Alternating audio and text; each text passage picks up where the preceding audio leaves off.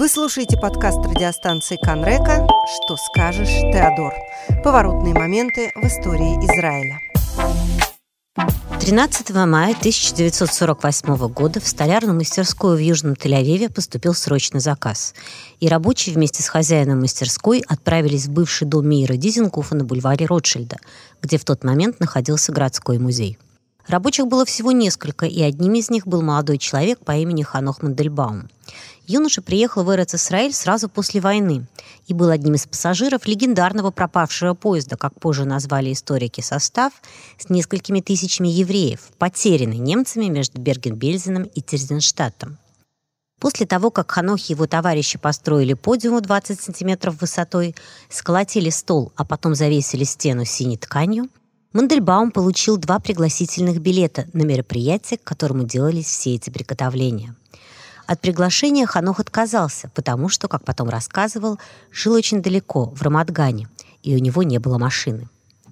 Это рассказ о событии, которое состоялось 14 мая 1948 года на бульваре Ротшильда в Тель-Авиве, и о том, как это событие стало возможным.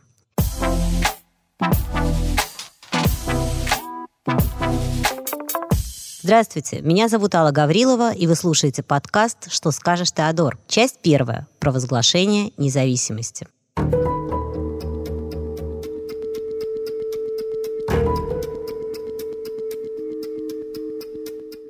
После Холокоста сотни тысяч евреев устремились в Палестину, но летом 1945 года в Англию уже пришли к власти лейбористы, которые слишком боялись испортить отношения с арабскими лидерами и решили придерживаться политики Белой книги.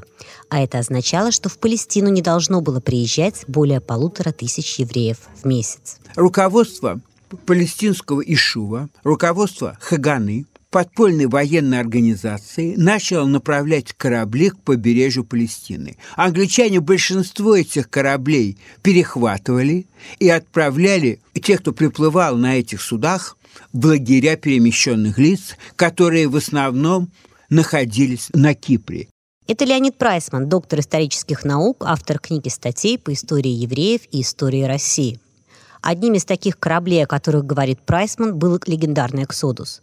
Несмотря на возмущение мирового сообщества и голодовку пассажиров, корабль все равно был отправлен в Германию. Все эти события подстегивали сопротивление внутри еврейского Ишува. Начались теракты.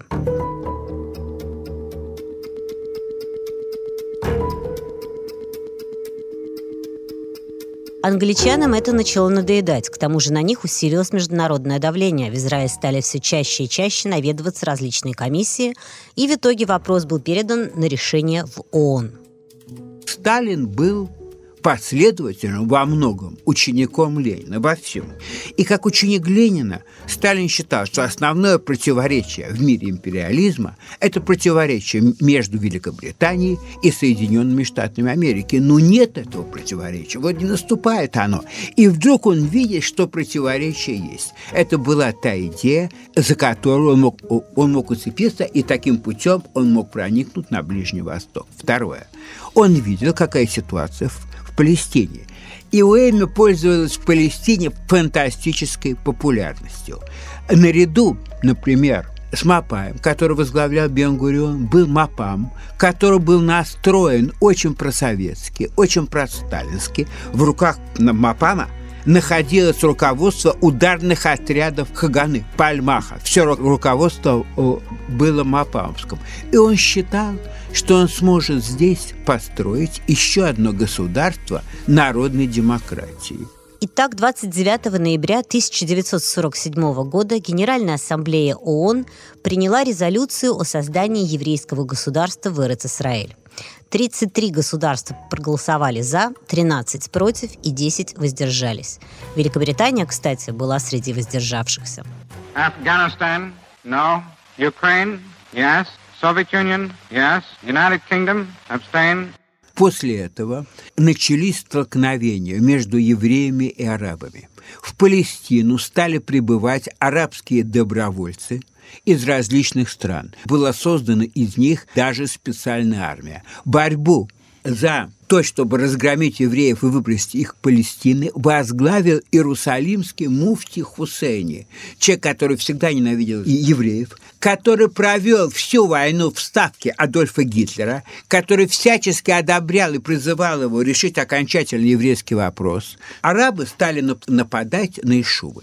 Евреи придерживались оборонительной тактики, но все нападения на Ишувы были отбиты для арабов с большими потерями.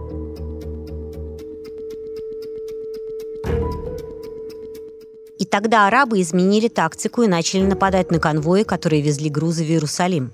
Потери были огромными. В Иерусалиме росла нехватка продовольствия.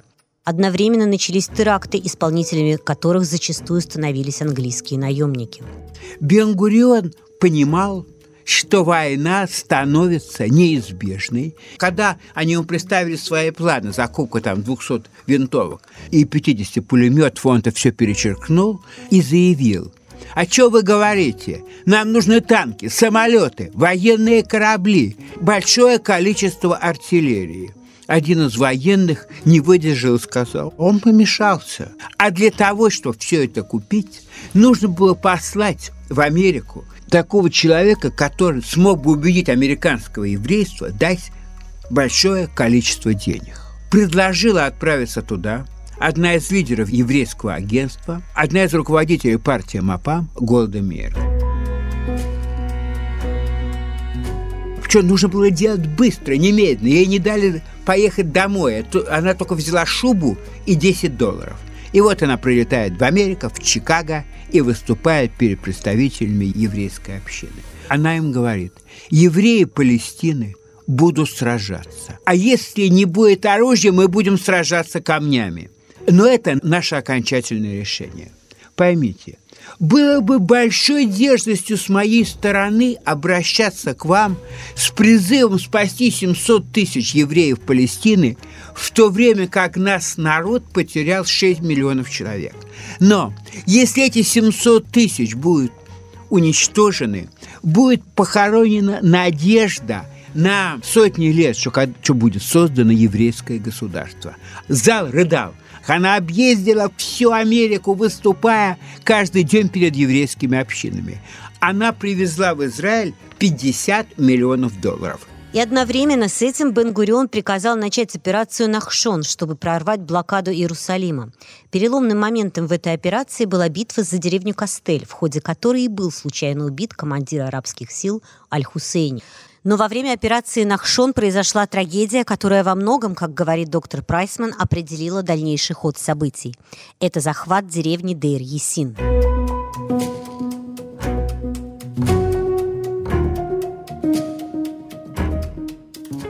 Жители этой деревни придерживались нейтралитета, и Агана их не трогала, но тем не менее Эцель и Лехи решили ее захватить.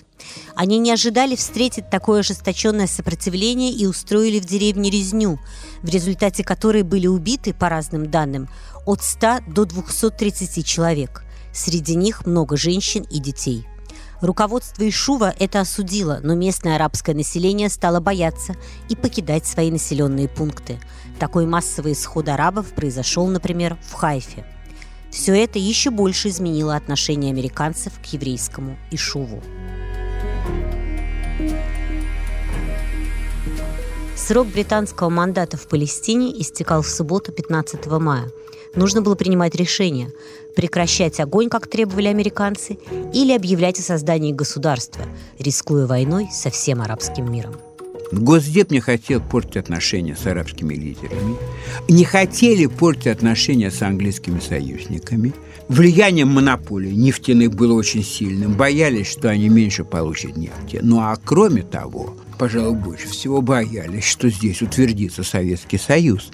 Этого в этом нефтяном районе не хотели ни за что, и поэтому стали оказывать давление на израильских представителей. Накануне провозглашения независимости Маше Шарет встречался с маршалом. Маршал ему сказал, послушайте, я с вами говорю как военный специалист. Вы сейчас одержали успехи. Вы опьянены этими успехами. Но с кем вы сражаетесь? А бывший там помощник госсекретаря Левит сказал, учтите, Мы убеждены, что вы потерпите поражение, и если вы его потерпите, не приходите, пожалуйста, к нам жаловаться. Дурные вести на решающее заседание Народного правления 12 мая привез не только Шарет. Король Трансордании Абдалла, с которым только что встречалась Голда Мейер, сказал ей, что и его армия при примет участие в войне. Правда, Абдалла, с которым у Голды были очень теплые отношения, предложил ей свой вариант. Он возглавит всю Палестину, а евреям даст право на автономию. Больше они не встречались. Историки до сих пор спорят о том, как удалось Бен-Гуриону убедить народное правление проголосовать за провозглашение государства, несмотря на угрозу войны с арабскими странами. Считалось, что руководство Ишува понимало, что если это не произойдет сейчас, то не произойдет никогда – но буквально несколько лет назад профессор университета имени Бен-Гуриона Мейер Замир в своей работе под названием «Роль MI6 в решении Египта начать войну против Израиля» опубликовал документы, указывающие на то, что прямо в ходе заседания 12 мая Бен-Гурион получил от французской разведки информацию о том, что собравшиеся в Дамаске лидеры пяти арабских государств при тайной поддержке Великобритании 15 мая в любом случае начнут бомбить Тель-Авив даже если не будет объявлено о создании еврейского государства. Народное правление проголосовало за провозглашение независимости. На подготовку к церемонии оставалось чуть более суток.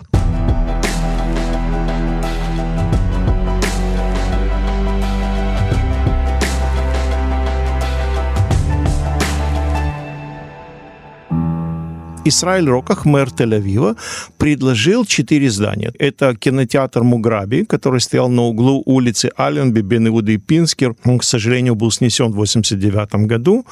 Здание старой мэрии Тель-Авива на улице Бялик. Э, там сегодня музей э, Бейтаир, стоит оно сегодня. Старое здание театра Габима, которое стояло на этом же месте, где Габима стоит и сегодня. И здание первого Тель-Авивского художественного музея, которое которая стояла на месте дома Дизингофа, Ротшильд 16. Это Борис Брестовицкий, гид, журналист и рассказчик, как он себя называет. Зев Шерф сказал, что это здание абсолютно не подходит именно по причинам безопасности. Оно маленькое, там с одной стороны только подъезд есть, эвакуация оттуда сложна. На что Бенгурион, про которого, кстати, почему-то говорят, что у него не было чувства юмора, сказал, но если мы понимаем, что это здание не подходит, то и наши враги понимают. Оформление здания музея к церемонии провозглашения независимости секретарь Минеля Таамзеев Шерф поручил дизайнеру Отто Валишу, который как раз завершил работу над первыми марками будущего государства. Исследователь истории Израиля доктор Мардыхай Наур описывал в своей книге, что для оформления зала Валиш занял портрет Герцля и флаги в офисе Керна и Сот. Рабочие привезли из столярной мастерской доски и стали сколачивать подиум и стол – Одним из этих рабочих и был Ханох Мандельбаум. Потом он рассказывал в интервью, что о том, что будет происходить в этом зале, он уже узнал в процессе работы. Но ведь это был художественный музей. Куда же делись картины? Во всем музее картины остались. Единственное, с той стены, которая находилась за президиумом, вот ту стенку, которую мы видим на фотографиях знаменитых, где портрет Герцеля и флаги, флаги повернуты наоборот потом, если вы присмотрите. Звезда Давида там расположена под углом 90 градусов к сегодняшнему нашему флагу, потому что еще нет закона о флаге. Картины просто опустили на пол. А это снова историк Леонид Прайсман. Текст Декларации независимости был написан довольно быстро. Его писала группа юристов, которой руководил Маше Шарот. В основном это текст Маше Шарета. Он не вызвал никаких возражений за исключением двух. Ну, во-первых, сам, самого начала, уже, уже когда было обсуждение в национальном правлении, вопрос о том, писать о границах или нет. Бенгурион думал о создании еврейского государства чуть ли не на всей территории библейской Палестины. И неожиданно возражение возникло уже в последний день утром, когда в конце Декларации независимости была фраза «Уповая на твердыню народа Израиля, мы же ниже подписавшиеся подписываем». Представитель религиозной сионистской партии заявил «нет, никогда». Там должна быть фраза о Всевышнем. Там нужно писать на твердыню народа Израиля и Искупителя. Представитель левого крыла Маапая сказал, никогда в жизни я не подпишу документ, в котором есть какое-то упоминание Бога, в которого я не верю. И Бенгуриону удалось их обоих уговорить на то, что твердыня народа Израиля хороша для тех и других. Окончательный вариант Декларации независимости Израиля был утвержден только к часу дня, тогда как церемония была назначена на 16.00. Позже текст Декларации независимости будет написан на пергаменте Отто Валишем, но в тот момент времени на это уже не оставалось. Ривка Барановер, секретарша Бен-Гуриона, вспоминала, что пришла в тот день в офис как обычно, но ей сказали, что Бен-Гурион простужен и на работу не придет – Днем водитель Бенгуриона Маше привез ей текст декларации, который она напечатала. Около двух часов дня Ривке сказали, что поправок больше не будет, и она пошла домой. О провозглашении государства Ривка узнала по радио, как все. А вот о том, как попал в музей тот самый пустой пергамент, на котором потом поставили подписи члена Народного совета, есть множество легенд, одна другой невероятнее.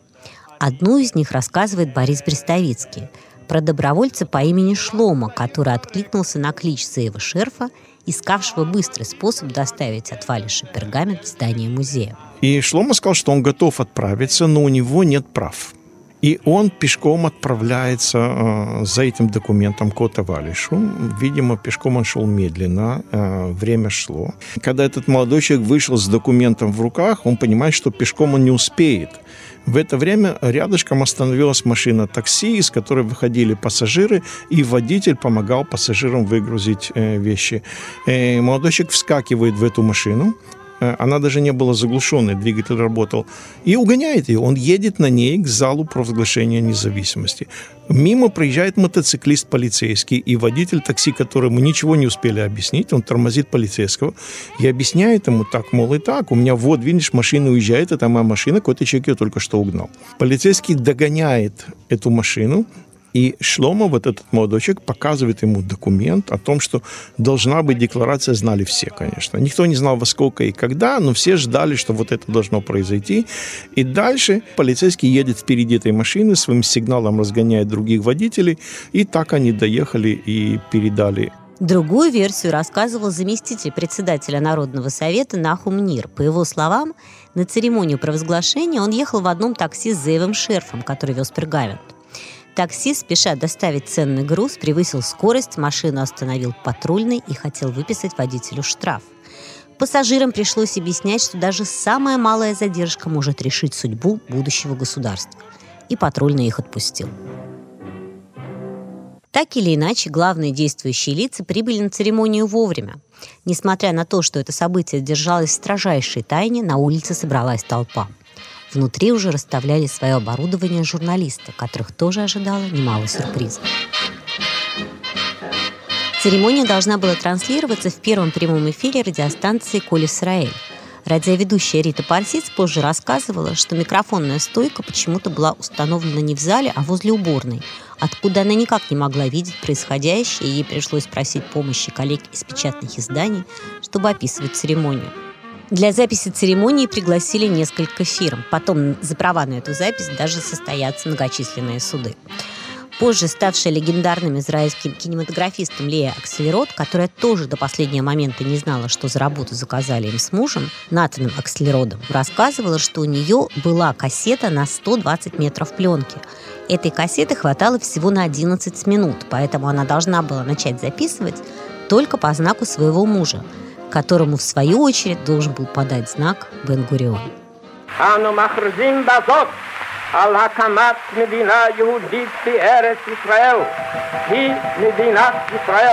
Настоящим мы провозглашаем создание еврейского государства в Эрец-Исраэль, государство Израиль.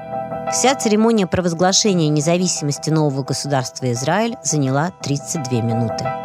Ханох Мандельбаум потом расскажет, что подиум и столы они с товарищами разобрали, все доски отвезли обратно в мастерскую. А ткань, которой была обита стена за подиумом, разрезали и забрали себе по отрезу. Про других не знаю, а Мандельбаум пошил из нее занавески для антресоли. На следующее утро египетская авиация уже бомбила Тель-Авив. Погибли десятки человек – начиналась самая тяжелая и кровопролитная война из всех войн в истории государства – война за независимость Израиля. Вы слушали первый подкаст радиостанции Конрека из серии «Что скажешь, Теодор?». В подкасте принимали участие доктор исторических наук Леонид Прайсман и гид Борис Брестовицкий. Продюсеры Мила Сталинская и Йоси Мирзаев. Звукооператоры Шарон Лернер и Леонид Изаков. Редактор Олег Клоц. Я Алла Гаврилова, и в следующих сериях подкаста я расскажу вам о первом штурме Кнессета, первом изменении закона о возвращении, первом громком шпионском скандале и о других поворотных моментах в истории Израиля. Всем пока и до новых встреч!